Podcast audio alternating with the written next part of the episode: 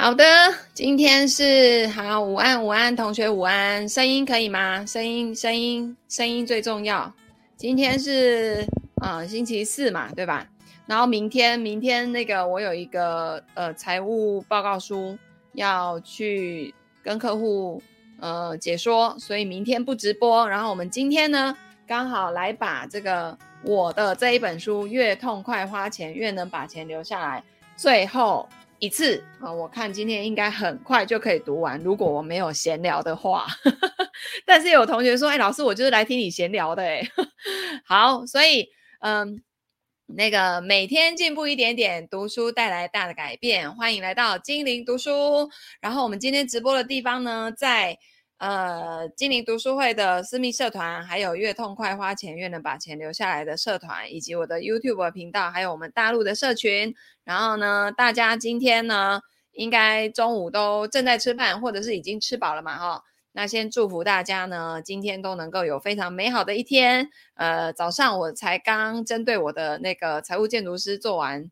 培训哦，接着呢，马上来把这一本书读完。然后昨天我们在那个大陆的群里面啊，有很多的那个同学都说，哦，终于收到书了哈。这本书呢，基本上从端午节，然后一路寄到快要中秋节才到。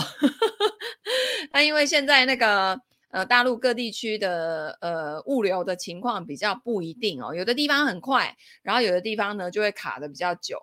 哦，所以还没有收到的同学呢，就呃多一点耐心。然后呃，我上次卡在那个海关的那那那几百本哦，据说也已经提货提出去了。所以淘宝那个网络上或许可以找得到可以买的地方哦。如果还没有买的同学呢，可以去淘宝找找看。我不再从台湾寄了，因为第一个我手边已经没有货了嘛。第二个是从这边寄过去，真的现在要好久好久好久好久好久。对，要至少要都要卡一个月。以前我从这边寄过去，大概都七个工作天，六礼拜六礼拜天不算的话，七个工作天一定可以收到。可是现在真的要太久了哦。那我觉得淘宝上面如果有，就直接在淘宝买，因为他们的那个如果有现货的话，出货速度是很快的。好，那我们今天呢，就是要进入第。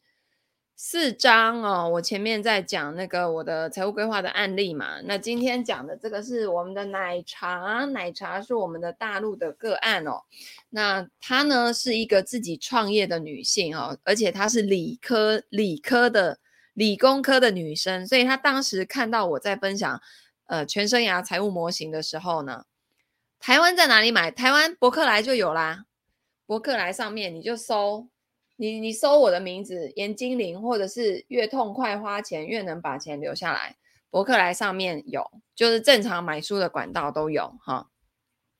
好，然后那个这个个案呢，他当时在听到我分享那个我剪头发了，哎，文妮你发现啦？哎呀，我还染了呢，我去补染长出来的头发啊，我们的文妮真的有在关注我哎。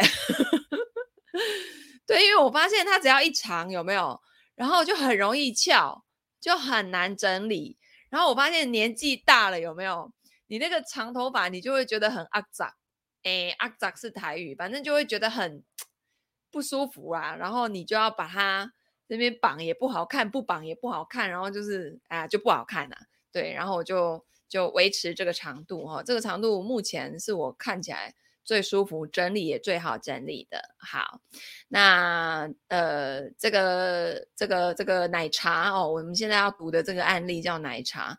她呢，过去是个理工科的女生。那当时她听到我在分享全生涯财务模型，她就她就整个眼睛为之一亮，因为她是理工科的女生，就是对于那种数字啊、模型啊，就会非常非常的喜欢嘛，好奇、哦。所以我们来听听看她的分享。那在她分享之前呢，我的书里面给他一个点评啊，呃，我点评说，奶茶呢是一个非常喜欢、热爱看数据的理工女，理性思考、逻辑居多的她，看到我讲述财务模型之后，非常想看看自己的财务状况，因为她正好在创业哦，那财务上呢也需要有人给她方向。在看完自己的财务报告书之后呢，豁然开朗，完全有动力前进。他办教育的初心跟我成为财务建筑师是一样的，不是为了追求短线的成绩，而是长期的培养孩子的阅读习惯。如果可以找到自己热爱的事情，同时又可以赚钱，这真的是超级幸福的。也因为有了财务蓝图，他更清楚未来的方向，很替他开心。好，那我们来看看奶茶说什么。他说：“我是奶茶，是爱心树亲子阅读馆教育机构的创办人。现在呢，是一个三年级孩子的妈妈。在二零一七年之前，我从事的是国际贸易的工作，也是当地的负责人。我的收入不错，生活无虞，投资也是以基金为主。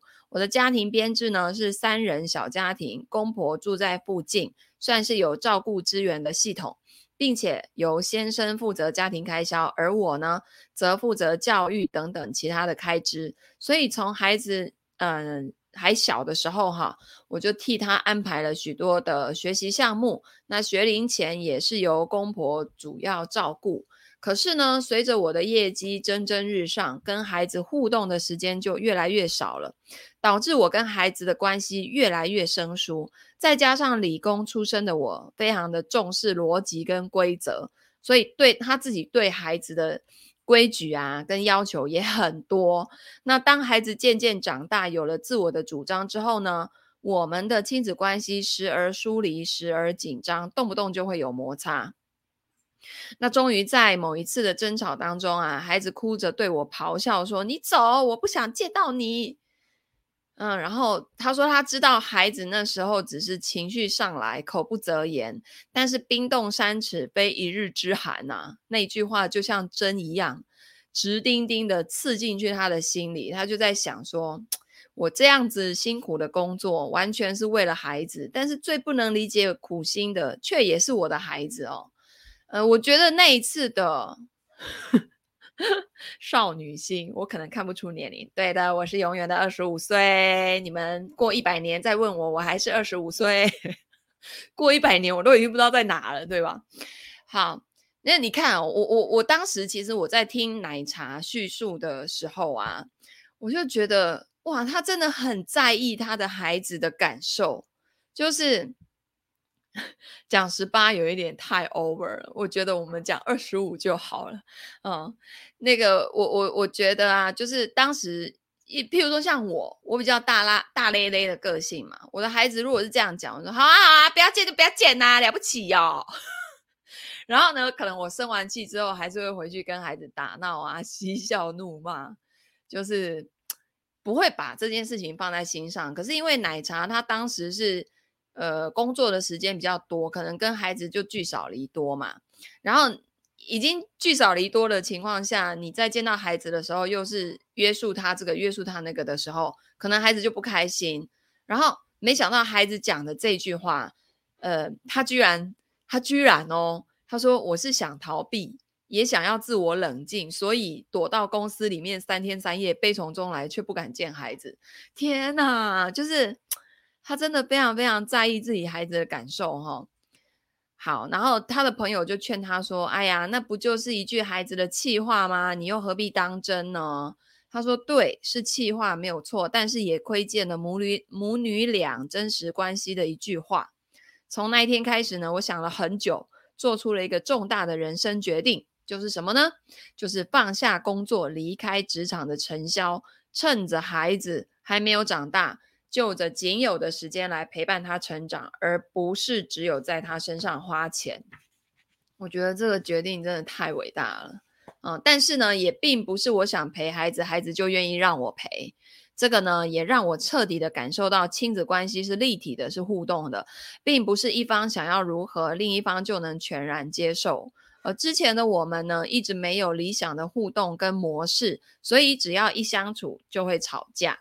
最后，我就像神农尝百草一样，试过各种方法，发现了亲子阅读这个方式或许可行。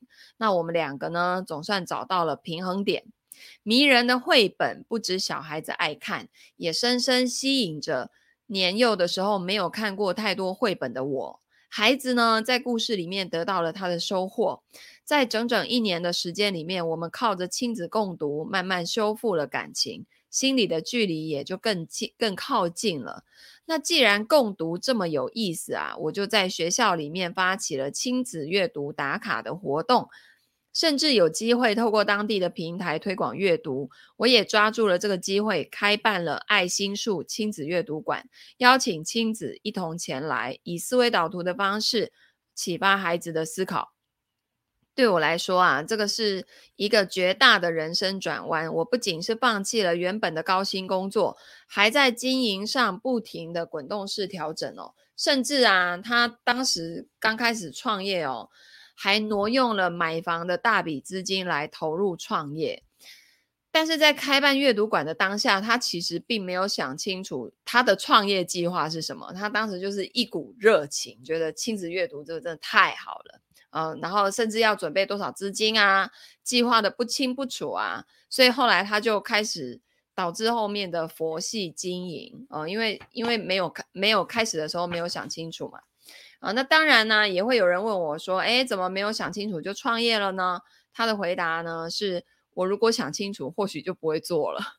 很多事情不是就是这样吗？对不对？呃，因为我的教育并不是一朝一夕就能看到成果的系统。如果只是为了追求分数而去做教育，他办不到。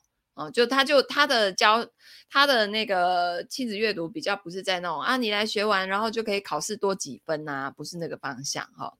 呃，而是从底层，就他说我的财务规划就是跟他那个很像，都是从底层的习惯啊、逻辑开始去培养起。啊，那创业计划的迷航也造成了资金的破口哦。也因为做教育的初心是陪伴自己的孩子，所以在这一份事业上啊，开始并没有什么雄心壮志，导致呢他在二零一七年创业之后的三年间。一直没有从亏转盈，也就是他赔了三年的钱，那也面面临了经营跟资金的问题。虽然我对初心啊从没有过迟疑啊，那就在二零二一年一月呢，在这个呃听到了我的关于财务观念的分享之后啊，里面提到了很多的模型啊，那这些模型对于理工女的我来说特别有吸引力，所以他就约了我。线上咨询，然后更进一步的去了解我的服务是什么。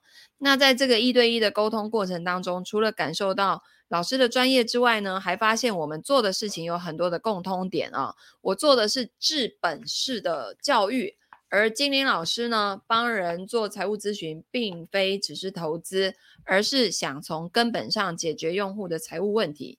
就这样子呢，我被精灵老师的专业吸引，就决定成为用户了。那在咨询的过程中啊，老师告诉我，其实我的创业不只是跟自己有关，背后还有支持我的家人、合伙人。我要对支持自己的人负责。那因为我的经营心态呢，一直以来都是比较佛系的啊，所以他说，在被我灌饱能量之后呢，一时之间充满了斗志。那呃，我呢，在就是精灵老师除了开导了我的。呃，创业心境还教我做了几个规划。第一个哈，就是做好财务收支的规划，以及保险投资的规划，还有努力的冲刺事业，以及延迟部分的那个财务目标啊，财务计划。呃，可以做，但不是现在哦，就是它有那个先后顺序，轻重缓急。那这是透过财务规划可以有这种策策略上的安排啊。那金玲老师呢，发现了我的三个重点，就是未来的目标、个人的学习跟负债。透过梳理，我发现，由于我把呃原本买房的资金拿去投资了公司，导致后来勉强购买房屋的时候产生了比较大的负债。另外，也由于二零二一年初公司的现金流不足，即将面临经营困难。如果我想影响更多的人，我得要将人生的目标重新排序，把钱呢花在刀口上。那我对自己的财务状况有了全盘的认知，一切都清晰了起来，知道什么时间要做什么。其次呢，因为目标清晰，让我有了更强的行动力去执行计划。这股行动力呢，不仅仅体现在财务计划上，同时也渗透到生活跟工作，像是延迟部分计划啊，我把原本。想要装修呃房屋的计划先搁置了，以免造成资金上的重大压力。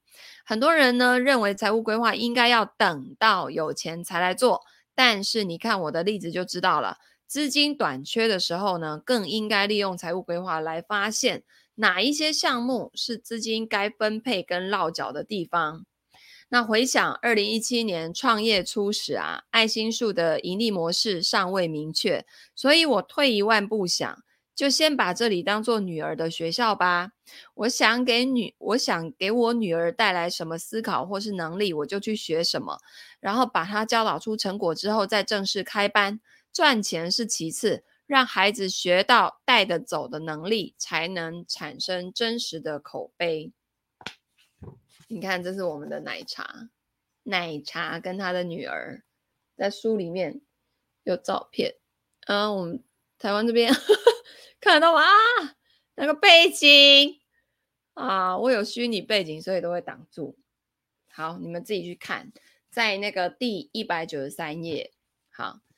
那在呃经营面上呢，孩子的软实力的养成啊，变成了事业的核心价值，以及足够成为市场区隔的卖点。心理面上呢，经过二零二一年咨询之后，我的心理能量增强，并且滚动式的调整了经营模式。不仅往理想前进，现阶段努力冲刺事业，带着团队成长，也拥有了更多的用户。距离咨询啊，只过了短短的半年，但是爱心树的开班数啊，已经达到之前的三倍，甚至还在增长当中。有了事业上的提升啊，我也就能继续实现自己的学习规划跟其他的财务规划。而四年来，我的女女儿也摇身一变，成为自动学习的五星小红人。爱心树呢，也累积出了三百多位死忠的学员。不管我开什么班，他们都支持我的想法，让我倍感温暖。这些丰硕的结果让我更肯定，不管是找经理老师财务咨询，还是坚持教育事业，我都是做对了。真的就是当时我就教他哦，要先做离钱近的事情，不要那么多佛系，对吧？就是诗和远方啊，我们当然都还是要顾及，但是那个先把现现在先顾好，才有办法走到那个诗和远方，对不对？呃，就是呃很多事情不是不是二元对立的，呃，我们现在一定要把这种二元对立的思考模式尽量的拿掉哈。呃，很多东西不是说你只能选 A 或者是 B，为什么不能 A 以及 B 呢？只是比例的调配，呃，就是透过那种专业的咨询找到那个黄金的平衡点嘛。好，所以做好财务规划呢，其实就是做好人生规划，借由认清自己的现况、能力跟可塑性呢，化繁为简，不过度的开销或者投资。把时间跟精力用在最有效率的地方，让自己的资产稳健的增长，一步步的为自己或者是家庭打造更好的未来。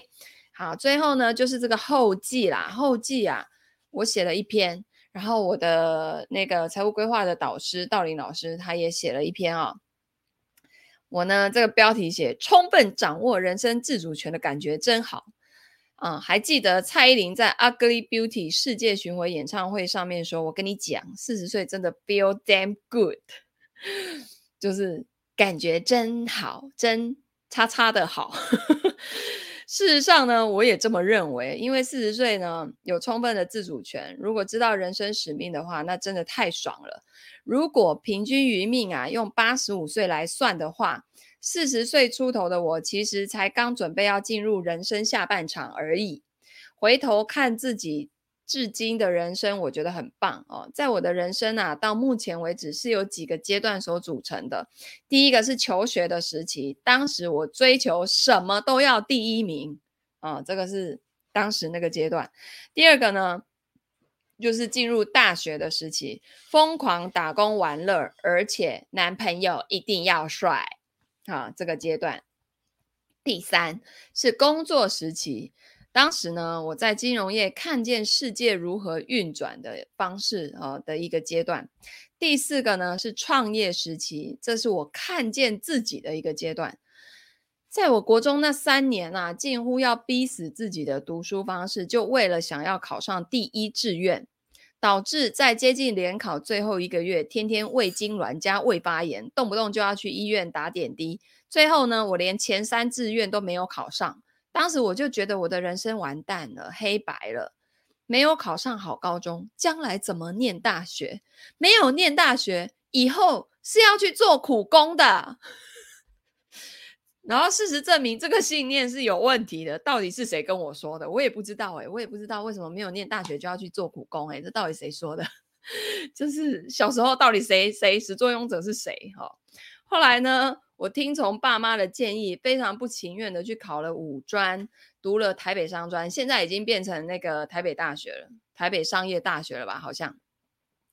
才发现啊，根本条条大路通罗马呀！人生又不是只有考试，老师根本就在唬烂嘛，对不对？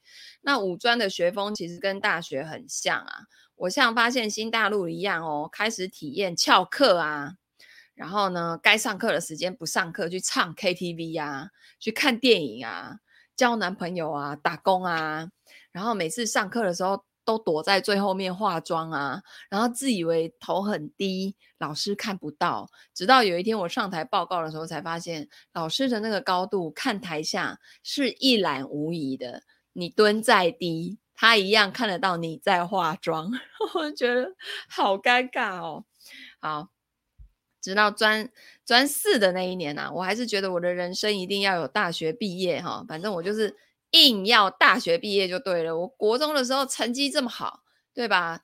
呃，一个学期三次考试，然后有六个学期，等于有十八次考试。我拿了十八张奖状，而且里面有一半以上都是第一名。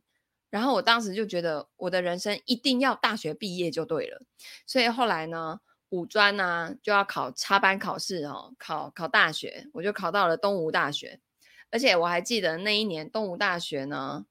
缺额好像只有十几名吧，就是只只有十几名的插班生的名额，然后我们有一千两百个人去应试那个东吴大学的，我应该是呃，就是一千两百人去应试那个国际贸易系，然后我考到榜首，就是第一名，知道吗？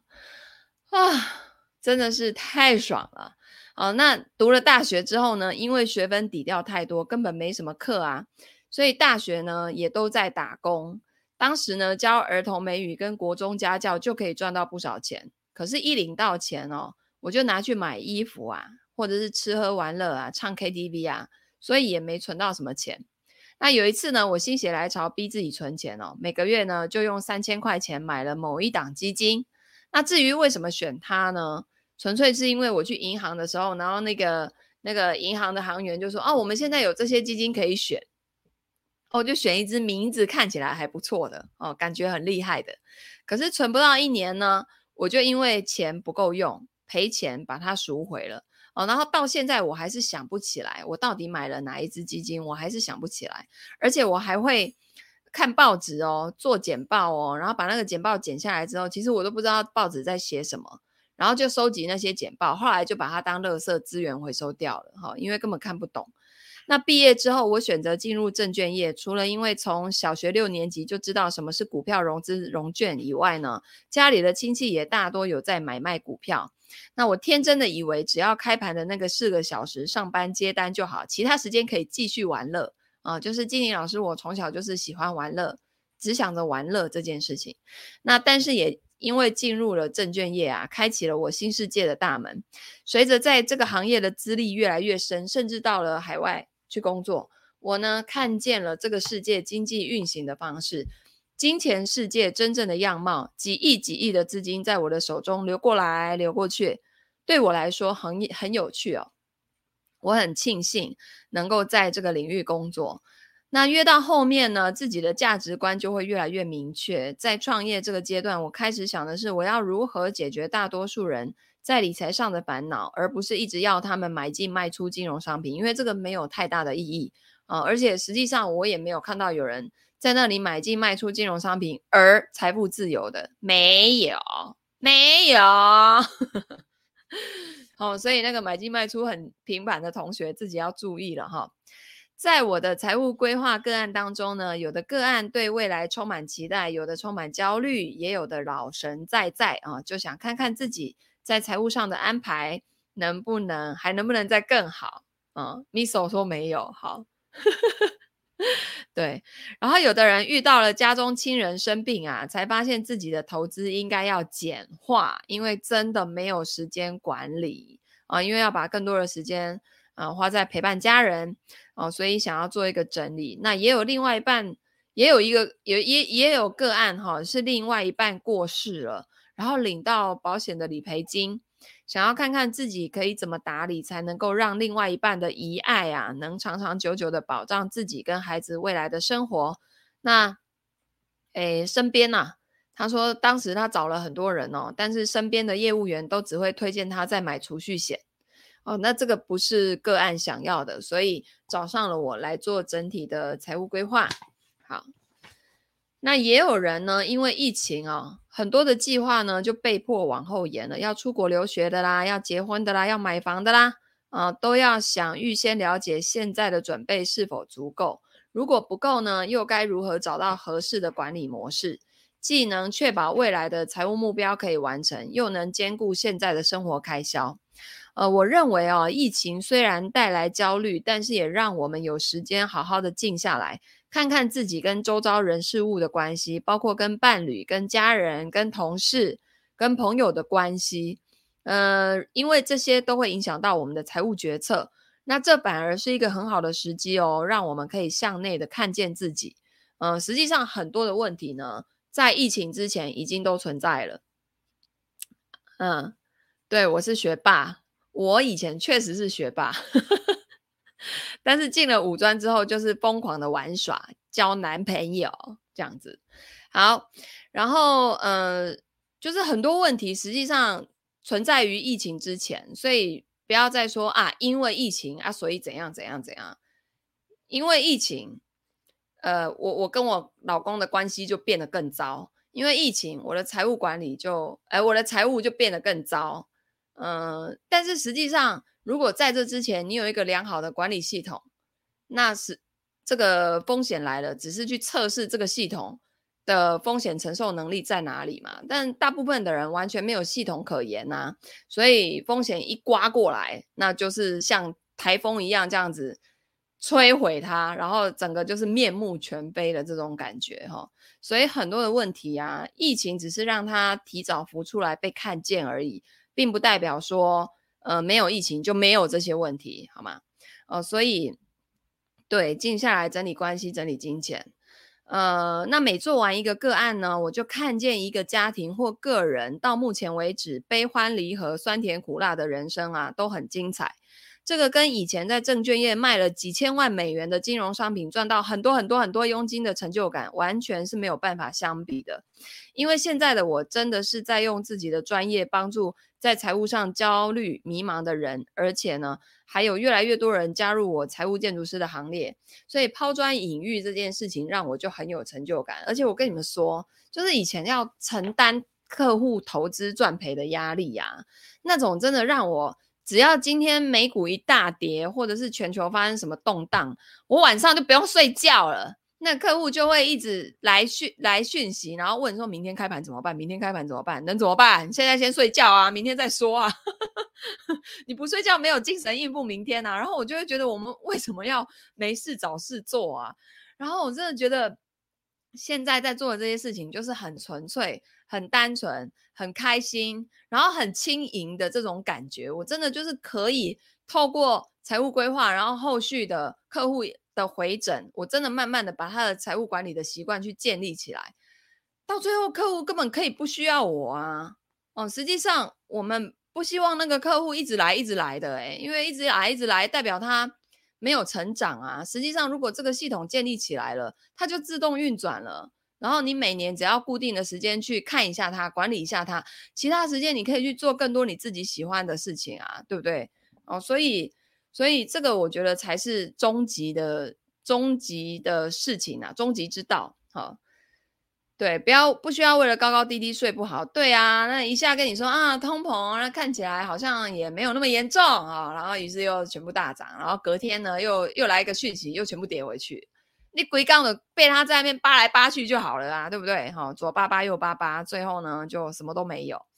好，我很庆幸自己能从事这样的工作，对我来说这是一辈子的志业，因为看到客户在看完报告书，从眉头深锁到豁然开朗的时候，我看见自己存在的价值跟意义。真心的希望你能够借由这本书呢，接触到真正简单又有用的概念，而不是落入市场上混乱的金融商品当中，然后被割韭菜而不自知。好，所以祝你成功。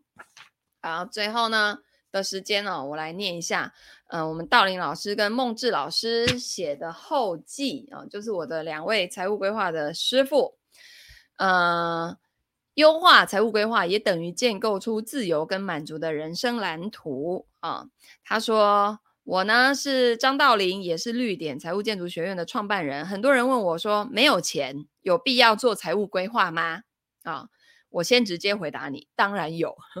为什么呢？好，首先，好的财务规划是什么样子的？财务规划它不是冷冰冰的数字而已哦，是创造理想人生样态的终极指南。财务规划其实是一种人生的附属计划，它可以给人生作为说明书跟指引。人一生最终的价值呈现是透过计划实践人生目标跟理想的。那很多时候呢，人们在交叉路上不往不免迷惘，尤其受到打击的时候，如果有财务目标，心不会乱了方寸，目标就会像灯塔，永远照亮道路，伴你前行。而好的财务建筑师应该是怎么样的呢？是能够温暖应对，提供有温度的财务规划服务，并且理解客户需求的人。过往啊，只要提到财务服务，就是冰冷的数据。但我要强调的是，财务规划绝不仅仅是图表或是数字这么简单而已，而是透过对客户的理解，协助他们绘出得以实践的蓝图。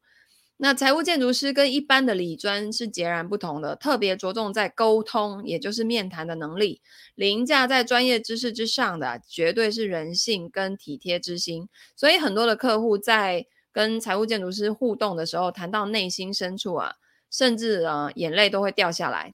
还有我们的财务建筑师说，我都觉得我快要变神父了哈。啊，确实是，呃，因为呢，一个有温度的面谈啊，常会触动客户心里最柔软的那一块。要知道，人生跟财务本来就密不可分哦，没有不为钱欢喜、为钱忧的人。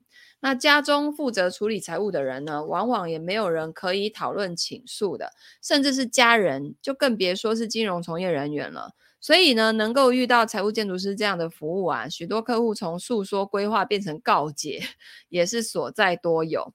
那呃，道林老师呢，要来说一个关于爱的故事。他有一个客户 A，啊，是两个孩子的妈妈。那先生呢，在外有了小三，时常夜不归家。那原本这只是一个婚姻的问题，但是呢，无奈此时 A 呀，发现自己罹患了癌症，而且是双癌症，雪上加霜。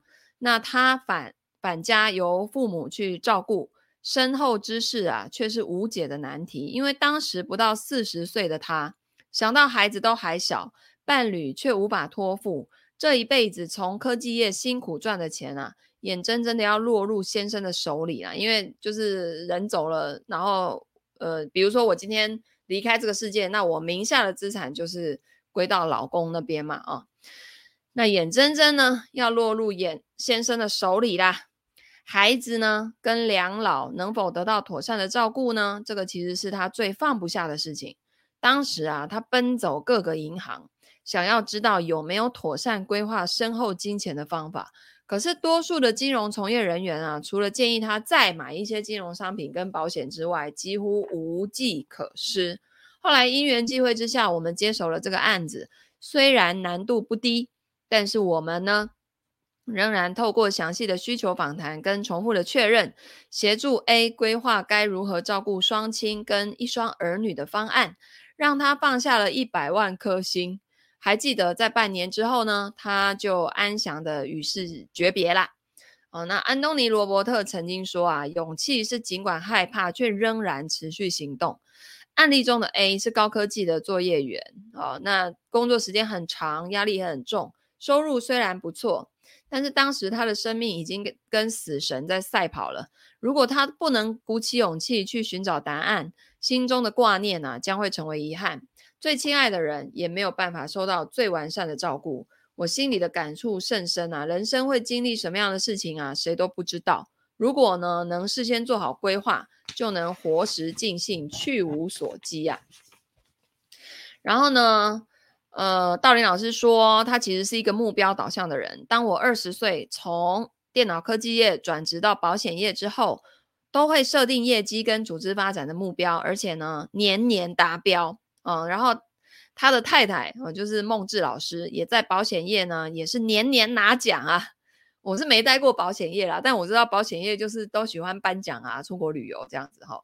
然后我一路呢晋升到营业处经理，这让我志得意满。曾经天真的以为收入回馈了我的专业，这个就是我的人生巅峰啦，哈哈哈。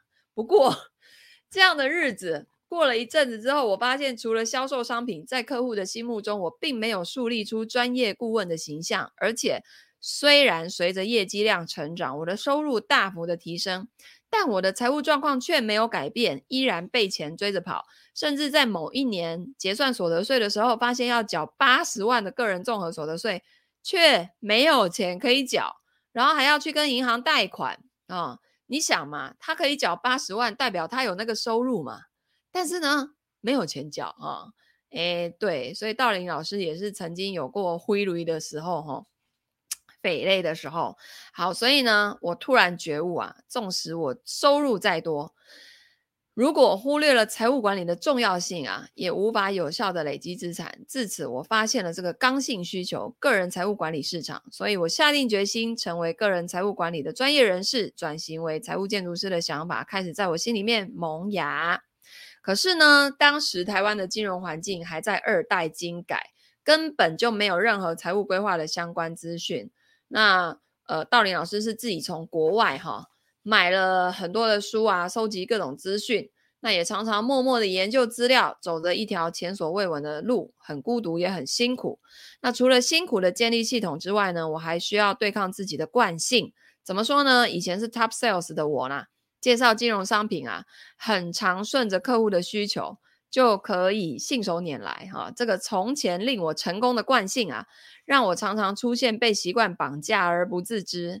那有一些金融从业人员很适合成为财务建筑师，但是没有办法对抗自己原有的惯性。比如说，有些人呐、虽然想要转职，可是一回到办公室之后，就发现隔壁老王不是隔壁的同事收了一百万的保单。佣金收入立刻多出六十万，他自然而然的就被惯性给绑架回去了。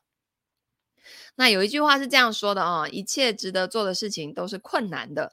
身为财务建筑师，要能以客户的利益为优先，而不是把商品的收入当主轴，这是最重要也是最基本的自我定位。唯有如此，才能客观的看待客户的财务需求。因此呢，财务建筑师以收取顾问费为主，而不是销售商品的佣金收入。这一点呢，我们要不停的用初心去对待。啊、这个也是。我跟道林老师可以合作这么久的原因哦，就是我们的初心都没有变。因为我曾经尝过赚佣金背后那个很痛苦的后果，嗯，所以我觉得这个也就是对于金融从业人员来说，呃，叫做收佣金一时爽啊，但是呢，这个叫做后续的。陪伴是火葬场，好不好？火葬场的概念就是你变成把客户赚赔的那个压力放到自己身上，根本没有必要。然后最终客户也不知道为什么他要做这些事情，就底层的逻辑都没有去贯穿他，没有去融会他，然后就就做了一些错误的财务决策，然后两个人一起在那边背业账，是有有事吗？干嘛要干这种事情呢？对不对？有病。好，那当网络购物越来越容易，佣金很高啊，是啊，没错啊。以前以前我催一档债券，一天就三十万佣金收入啦，这很快啊，真的啊。好，但是 没有任何意义，好不好？好，那当网络购物越来越容易便利，因过度消费造成信用扩张，以至于背负卡债。信用贷款的人也随之增加啦。常听闻购买不到适当的金融商品，当自身财务的流动性发生风险的时候，只能认赔，呃赎，只能认赔赎回变现，得不偿失。Miso，你不要羡慕我，我跟你讲，那个全部今天的业绩就是明天的业账，懂吗？哦，你没看到我那个消业障消了好几年，好。就是我，我真的觉得我在金融业再继续待下去，我大概剩下十年的寿命可以活吧，因为那压力真的好大哦。然后每天都在讲一些不知所云的东西哦，就是那种没有逻辑，就为了要把东西明明就烂货，也要把它硬要把它卖出去，然后做着那种我实在是做不下去的事情。然后呢，那个我现在我从一六年离开金融业开始做自己喜欢做的事情，我真的觉得我可以长命百岁耶，而且我可能到一百岁都还是长这样哦。是不是很开心，对不对？就是你到底要那种长长久久可以一直赚不完的钱，还是你就赚它一次，然后就再也没有的钱，然后并且你后面要背负着很痛苦的结局的那一种？哦，那压力好大，因为我也不是，我们又不是没良心的人，对不对？卖掉，然后跟你一次韭菜，完了就完了，关我屁事！我不是啊，我就不是那种人呐、我就办不到咩，对不对？对，好，有把书分享给妈妈跟妹妹。对，好，分享给越多人越好哈。这本书呢，我故意字写的很少哦。第一个是不想砍太多的树啊，你有没有发现非常的方便阅读，字体非常大，有没有？哦，所以呢，那个老花的啦，什么的啦，哈，都可以看得很清楚哈。那所以，呃，有一些人呢，对自己的财务状况欠缺全面的评估，所以做出了超出个人财务能力所能承担的财务决策，比如说买房啊。买车啊，或是借贷啊，进行高风险的投资啊，等等的，都为此呢付出了惨痛的代价。遗憾的是，金融业对这样的现象呢，没有办法提供正确的财务管理的观念以及应对的方法，哦，让社会大众陷入财务困境而无力改变，带来更沉重的社会的负担。所以，财务建筑师的存在啊，就是要改变金融环境的现况。让大众在有限的财务资源之下，得到专业的、客观且中立的财务规划的服务哦。所以你发现了吗？财务规划正好跟传统金融思维是天平的两端。所以你说做正确的事情，是不是需要很大的勇气呢？哦，所以每一次我还是得不断的回归初心，去校正自己哦。在转型的过程里面，我把自己经历的问题转换为系统性的思维，开发出一套自我转换系统，其中包含了自我定位。建立使命跟信念，改变习惯的顾问式面谈系统，可进行财务分析诊断的云端财务规划资讯的系统啊，并且这个系统有拿到专利哦。然后这些呢，都是在基础之外啊，财务建筑师需要修得的心法。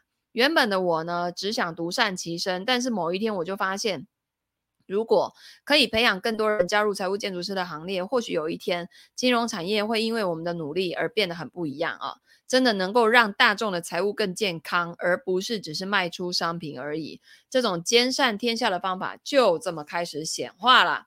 在二零一四年，Lydia 就是我，就是我哈，刚结束香港的国际金融证券工作，正在思索未来的生涯发展方向。我的一位学员呢，有意招募 Lydia 加入他们寿险业。在某一次跟 Lydia 在咖啡厅会谈的时候，拿出我们在跟客户沟通财务规划观念使用的财务手册这一本插画本，呃，让那个 Lydia 相当的惊艳。原来财务规划这么理性生硬的观念，竟然可以用这么活泼感性的插画来互动，真是超出他想象的范围啊！所以趁着学员离席的空档，Lydia 记下了手册中，呃，我们财务建筑学院的网址，就这样误打误撞的跟绿点相遇了。当时的绿点啊，并没有积极的开班授课，很佛系啊。通常是由结训的学员口碑相传，主动介绍同事跟伙伴参加绿点的培训课程。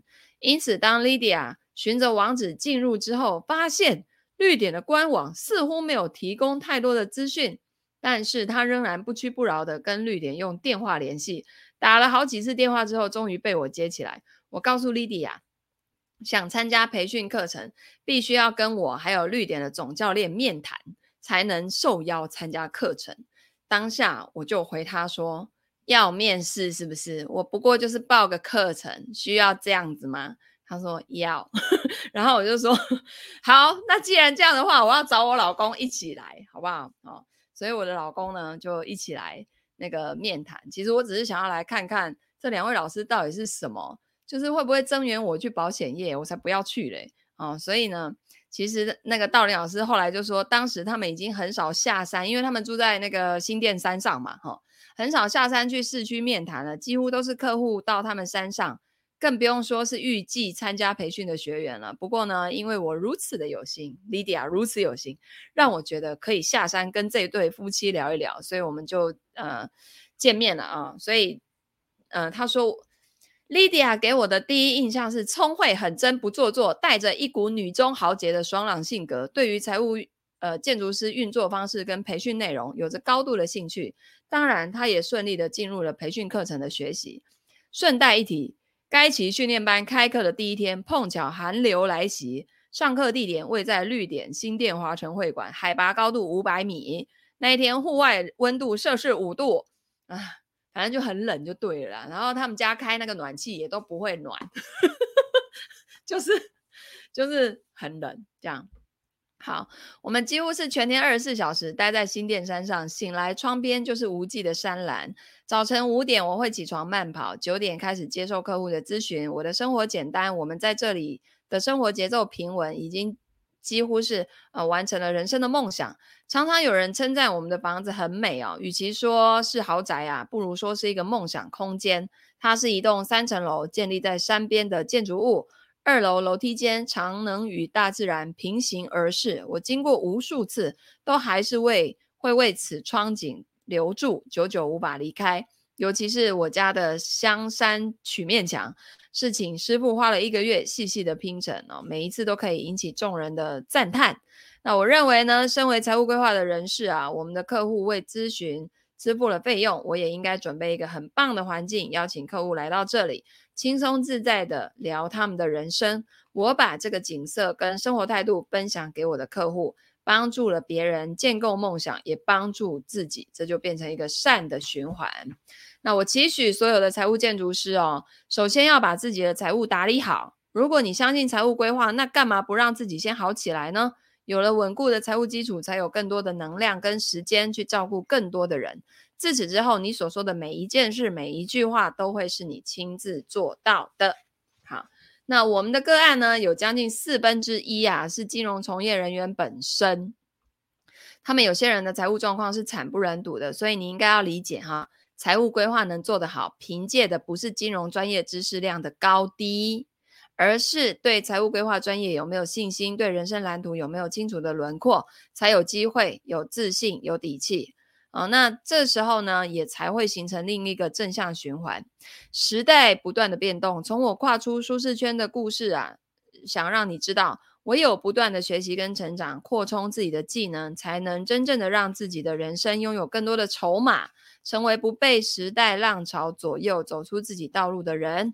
我们也希望透过这段分享，让身为客户的你更了解财务建筑师，而想转职的金融从业人士更有信心面对财务建筑师的未来。然后我跟梦志教练一路走来，始终如一，等待你的到来。爽！我终于把我的书念完了啊！开心哎，我们道林老师现在也在写他的书了哦，他里面就要写大量的财务规划的案例啊，所以实际上呢，就是这件事情哦，我觉得未来会成为选显学，会窒息啊。至于为什么说会窒息？好，然后然后我觉得啊，就是呃这件事情很值得做啊，所以我会一直做下去。然后实际上我也只会做这个，因为你要叫我做其他的，我也不会。我就只有在这个领域生根哦。好，所以我们今天的读书呢就到这边。然后，如果你觉得这本书不错，欢迎去博客来或者去淘宝买，好不好？哦，然后里面有很多的 QR code 可以扫，可以进到我的私密社团啊，哦，可以领取什么什么影片啊等等的啊，哈。然后我们大陆就是有那个公众号啊、视频号啊等等都可以看。OK，哦，我之前的工作，对，我我跟你讲，我之前的工作大概。我如果继续做下去，我应该已经没有活在这个世界上，那压力好大，我每个月都在生病就对了啦，哈。好，所以如果你喜欢这样子听书的方式，欢迎按赞、分享、留言、转发给你身边所有的亲朋好友。那我们就下个礼拜再见啦，下个礼拜再选新的书来读，OK？那我们下礼拜见，拜拜。